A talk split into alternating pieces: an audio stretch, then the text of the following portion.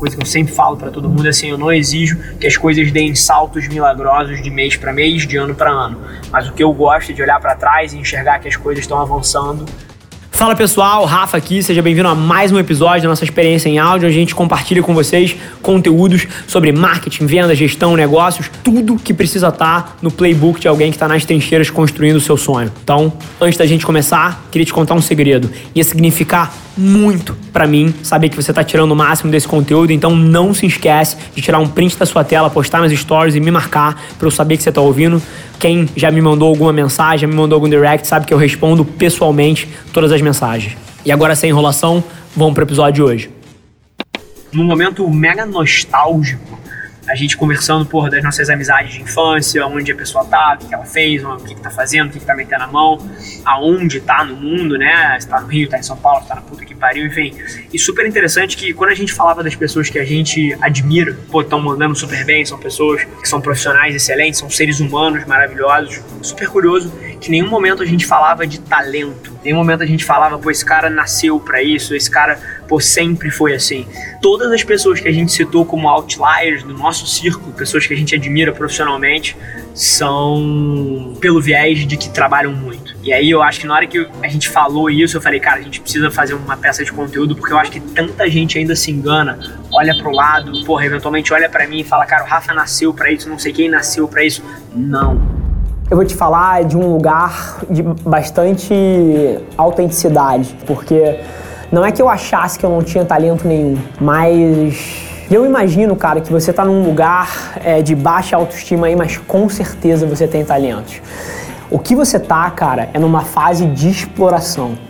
E quando você está explorando, você não tinha que estar tá se julgando, falando eu não tenho talento, eu não tenho isso, eu não tenho aquilo, porque a vida não é tão preta e branca assim. A maioria das pessoas se sente feliz dentro de uma atividade quando ela está evoluindo ali dentro. Então eu te garanto que apesar de você achar que você não tem talento em nada, se você escolhesse, vamos supor aqui, cara, você quer ser web designer.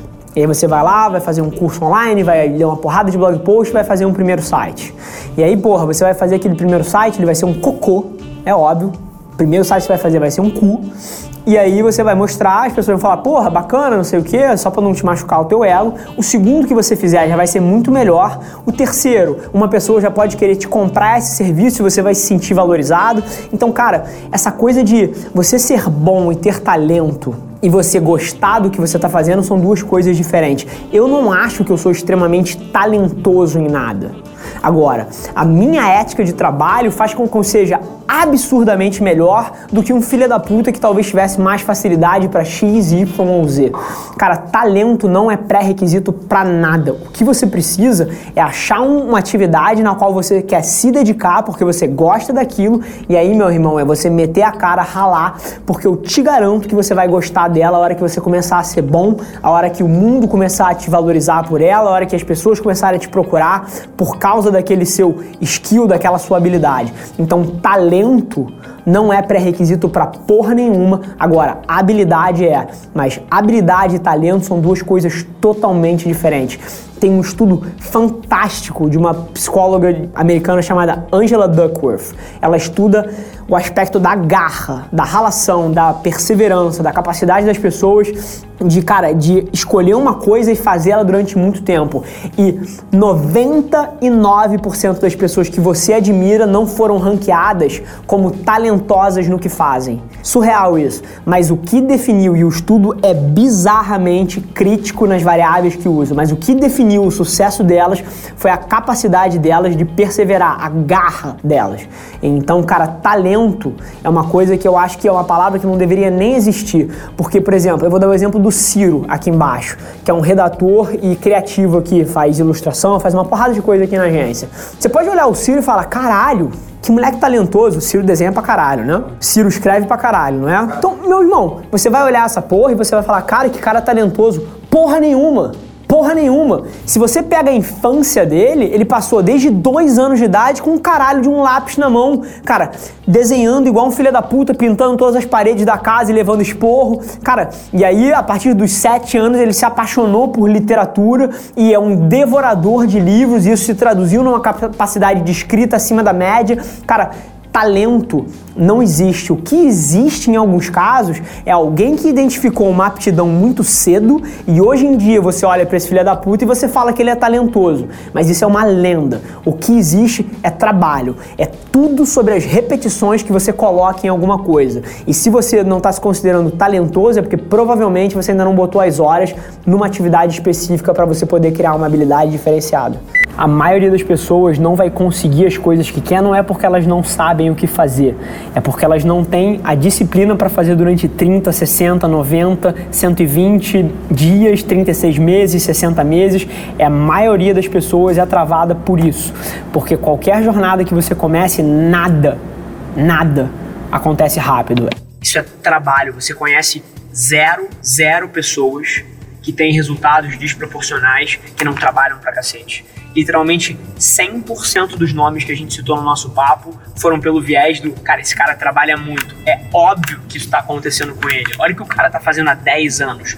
Olha o volume de esforço, o volume de energia que esse cara direciona para esse objetivo há 5, há 10 anos. E by the way, acho que aí tem um outro insight super interessante que pra gente é muito natural enquanto a gente conversa, mas não são três meses, não são seis meses. Se você tá metendo a mão no seu projeto, indo com tudo há três meses e não tá dando certo, parabéns. Sim, você tá no começo dele. Longo prazo aqui são 5, 10 anos e várias das coisas que você quer para sua vida provavelmente não vão acontecer em seis meses de você meter na mão. Então você precisa ter a disciplina e a paciência também de executar em cima disso durante longos períodos. Eu acho que, assim, um insight super interessante, nenhum dos nomes que a gente citou como outlier do nosso circo, pessoas que, porra, estão mandando super bem, foi por talento, todos era pela ótica, cara, esse cara trabalha pra caramba, e a maioria deles, se não todos, está executando numa mesma direção durante longos períodos, durante muito tempo.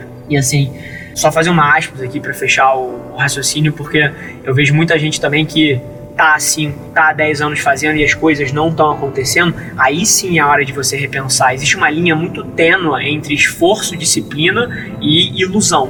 Se você está fazendo uma coisa, metendo uma energia desproporcional numa direção durante 10 anos e você não vê a agulha mexendo, isso é um mundo te dando feedback de que ou você não é bom o suficiente, ou que você não nasceu para aquilo, ou que você está fazendo as coisas erradas e o mundo não eventualmente não quer o que você está oferecendo. Então assim, é trabalho, sim, é paciência, sim, mas não é a qualquer esforço durante qualquer período. Existe uma linha tênue aí também entre, porra, dedicação e você tá se iludindo com uma coisa que nunca vai acontecer. Então faz parte também você auditar para ver se pelo menos a agulha tá mexendo um pouquinho. Uma coisa que eu sempre falo para todo mundo é assim, eu não exijo que as coisas deem saltos milagrosos de mês para mês, de ano para ano. Mas o que eu gosto é de olhar para trás e enxergar que as coisas estão avançando um pouquinho todo dia, um pouquinho todo mês, um pouquinho todo ano, e isso é suficiente para você se manter numa direção.